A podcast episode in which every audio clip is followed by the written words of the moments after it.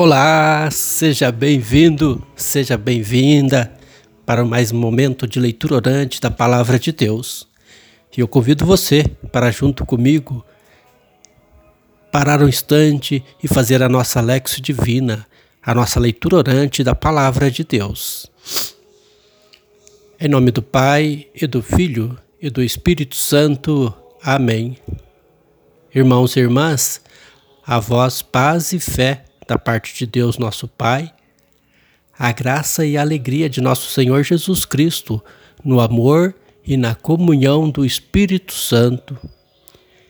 Bendito seja Deus que nos reuniu no amor de Cristo.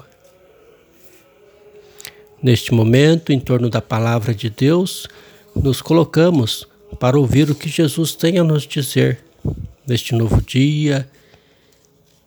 Deixemos-nos conduzir e iluminar pela palavra de Deus. Hoje é dia 9, quinta-feira. Estamos na quinta semana do tempo comum. E o evangelho para nossa reflexão é Marcos capítulo 7, versículos do 24 ao 30. Deixamos-nos conduzir e iluminar pela palavra de Deus. Naquele tempo, Jesus saiu e foi para a região de Tiro e Sidônia. Entrou numa casa e não queria que ninguém soubesse onde ele estava. Mas não conseguiu ficar escondido. Uma mulher que tinha uma filha com um espírito impuro ouviu falar de Jesus. Foi até ele e caiu aos seus pés. A mulher era pagã, nascida na Fenícia da Síria. Ela suplicou a Jesus que expulsasse de sua filha o demônio. Jesus disse: Deixa primeiro que os filhos fiquem saciados porque não está certo tirar o pão dos filhos e jogá-los aos cachorrinhos. A mulher respondeu: É verdade, Senhor, mas também os cachorrinhos debaixo da mesa comem as migalhas que as crianças deixam cair. Então Jesus disse: Por causa do que acabas de dizer, Podes voltar para casa. O demônio já saiu de tua filha.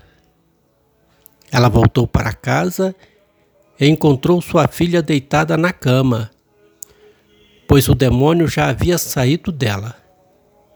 Palavra da salvação, glória a vós, Senhor.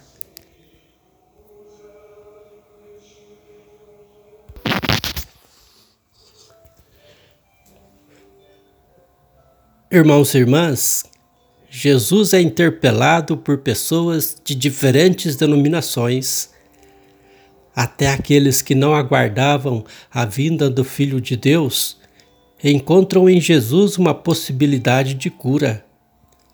A mulher cirofenícia suplica-lhe a cura de sua filha.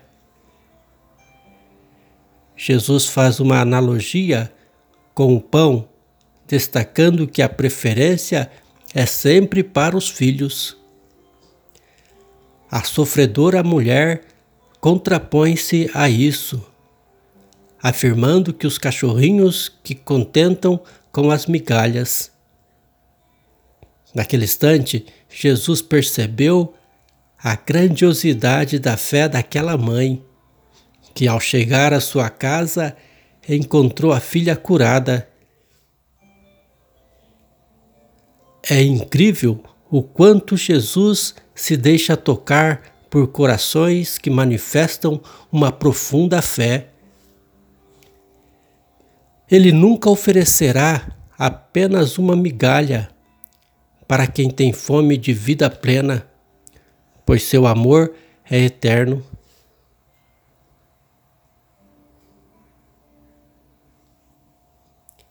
Por isso é importante cultivar em nós a fé. É permitir que a vida se torne plena. Quem acredita em Deus, quem crê em Jesus, o Filho de Deus, tem a vida plena. Pois a vida eterna começa aqui, agora já. Hoje é quinta-feira, de adoração, dia de adoração ao Santíssimo.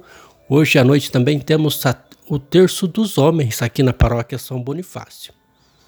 Você é o nosso convidado. Que Deus nos abençoe ao longo deste dia, que possamos estar sempre na presença dEle, contando sempre com o seu auxílio, com sua graça. Rezemos por aqueles que sofrem, pelos que estão nos leitos dos hospitais, os doentes, os desempregados, tantas pessoas que sofrem e passam por momentos difíceis. Pai nosso que estais nos céus, santificado seja o vosso nome, venha a nós o vosso reino, seja feito a vossa vontade, assim na terra como no céu.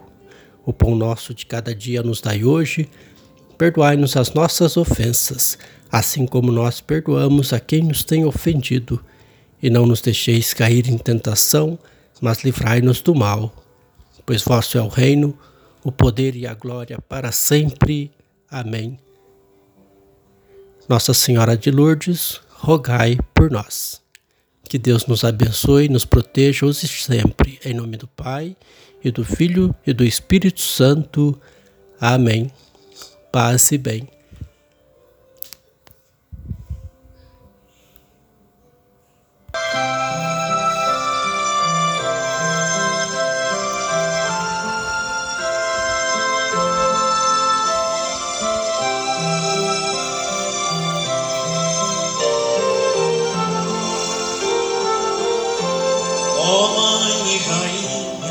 Do Santo Rosário, Mãe admirável, Mãe do Santuário, o mundo sem fé na dor se consome. Ajuda esse mundo com o terço dos homens. No teu santuário, que é fonte e berço, nasceu a missão dos homens do terço o primeiro homem, santo varão, como bem amado se chama João. Ó oh, Mãe e Rainha do Santo Rosário, Mãe admirável, Mãe do Santuário, o mundo sem fé na dor se consome. Ajuda esse mundo com terço dos homens.